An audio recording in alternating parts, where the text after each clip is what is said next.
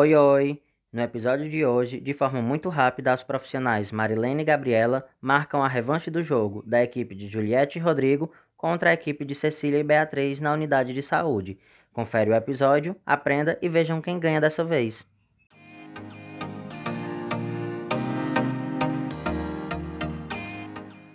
Olá! Lembram que eu disse que ia marcar outro momento com a diretora? Foi mais rápido do que esperávamos e hoje vocês vieram. É um prazer recebê-los de novo. Claro que vim, gente, que dessa vez eu vim foi pra ganhar.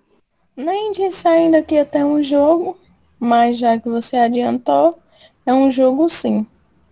Vamos fazer a revanche? Vou ganhar de novo, eu sinto. Vocês querem continuar com os mesmos grupos da vez anterior? Sim. Hoje o jogo é sobre outras três infecções sexualmente transmissíveis: a clamídia, a vaginose e a gonorreia. Clamídia? Já vi que vou perder de novo. Nunca nem ouvi falar. Pois agora que vamos aprender. E aí, podemos começar? Já tô esperando. Manda aí a primeira pergunta, por favor.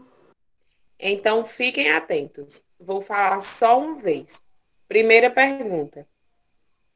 A clamídia é uma infecção sexualmente transmissível que, na maioria das vezes, causa infecção nos órgãos genitais, mas pode afetar também a garganta e os olhos. Isso é verdadeiro ou falso?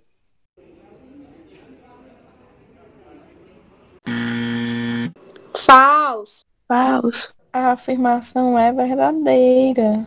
Oxi, nos olhos? Não sabia dessa não. Sim, a infecção pode atingir órgãos genitais, a garganta e os olhos mesmo. Vamos para a segunda pergunta. A vaginose bacteriana é a desordem mais frequente do aparelho genital entre mulheres em idade reprodutiva, gestantes ou não, e é a causa mais comum de câncer de colo de útero. Isso é verdadeiro ou falso? Verdadeiro. Falso. Por qual motivo você disse que era falso, Rodrigo? Porque nós vimos no jogo anterior que quem tem mais chance de causar câncer de colo de útero é o HPV, e tem até a vacina que previne. E aí na pergunta falava na vaginose. Que orgulho! Exatamente, sua resposta está certa. E a vaginose tem como sintoma principal o corrimento vaginal com odor fétido. Terceira pergunta. A gonorreia tem como sintomas a necessidade urgente de urinar, dor ao urinar, secreção vaginal diferente, dor durante o ato sexual e febre. Isso é verdadeiro ou falso? Falso. Falso. E nenhum grupo marca ponto. A afirmativa da questão é verdadeira. Tem realmente esses sintomas aí. Vamos para a quarta pergunta. A vaginose pode ser detectada através da prevenção, que é o exame preventivo. Isso é verdadeiro ou falso? Verdadeiro. É falso. Sim, a prevenção da, da vaginose e até mesmo as outras infecções que já falamos aqui. Por isso, é muito importante que vocês façam. A equipe de Juliette marca ponto. Quinta pergunta.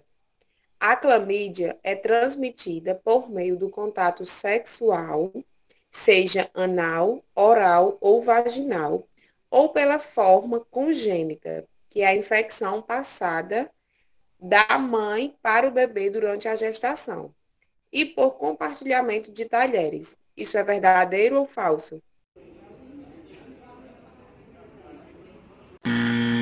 Falso. Falso. Muito bem. Por que vocês deram essa resposta? Porque eu achei que essa parte de passar para o bebê e de compartilhar ta talheres é errado. A clamídia é transmitida pelo contato sexual e de mãe para o bebê. Só não está certo essa parte de compartilhar os talheres. Hum. Prestem atenção. Vamos para a sexta pergunta. Na clamídia, muitas pessoas sentem dor ao urinar, mas a maioria não apresentam sintomas. Isso é verdadeiro ou falso?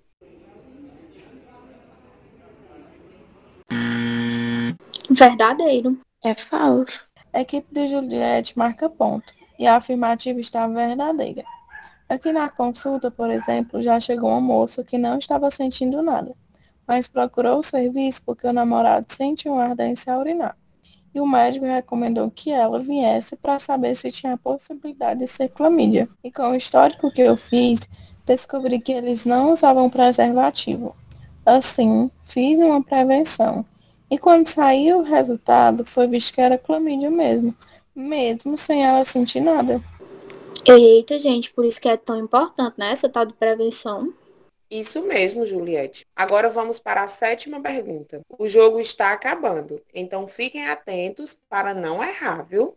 Pergunta: O tratamento da vaginose é recomendado para mulheres sintomáticas e para assintomáticas quando grávidas, de acordo com a avaliação do profissional. Isso é verdadeiro ou falso?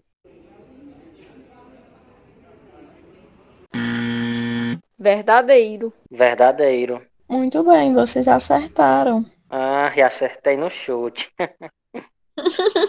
Última pergunta. Quando não se é feito o tratamento da gonorreia, pode ter o avanço da doença no corpo, que tem como resultados possíveis a infertilidade. Isso é verdadeiro ou falso?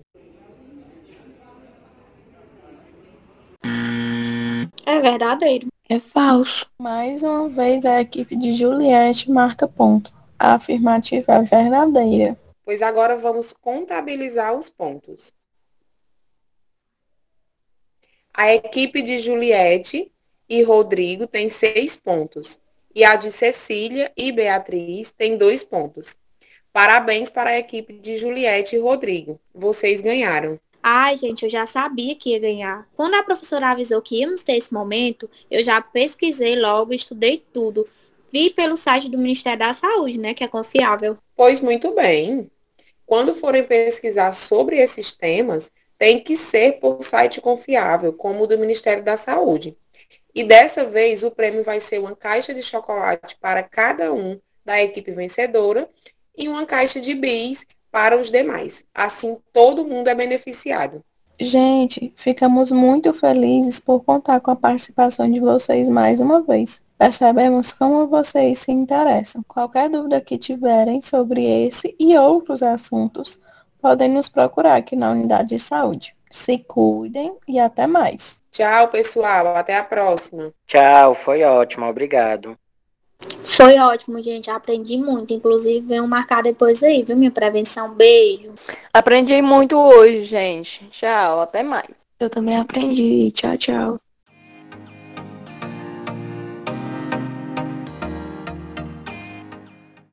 Por hoje é só, pessoal. Compartilhem o episódio com os amigos de vocês. Se possível, avaliem nossos episódios na plataforma digital de sua preferência e nos acompanhem pelo nosso Instagram, arroba podcast Coisa de Adolescente. Esperamos você aqui no próximo episódio. Até lá!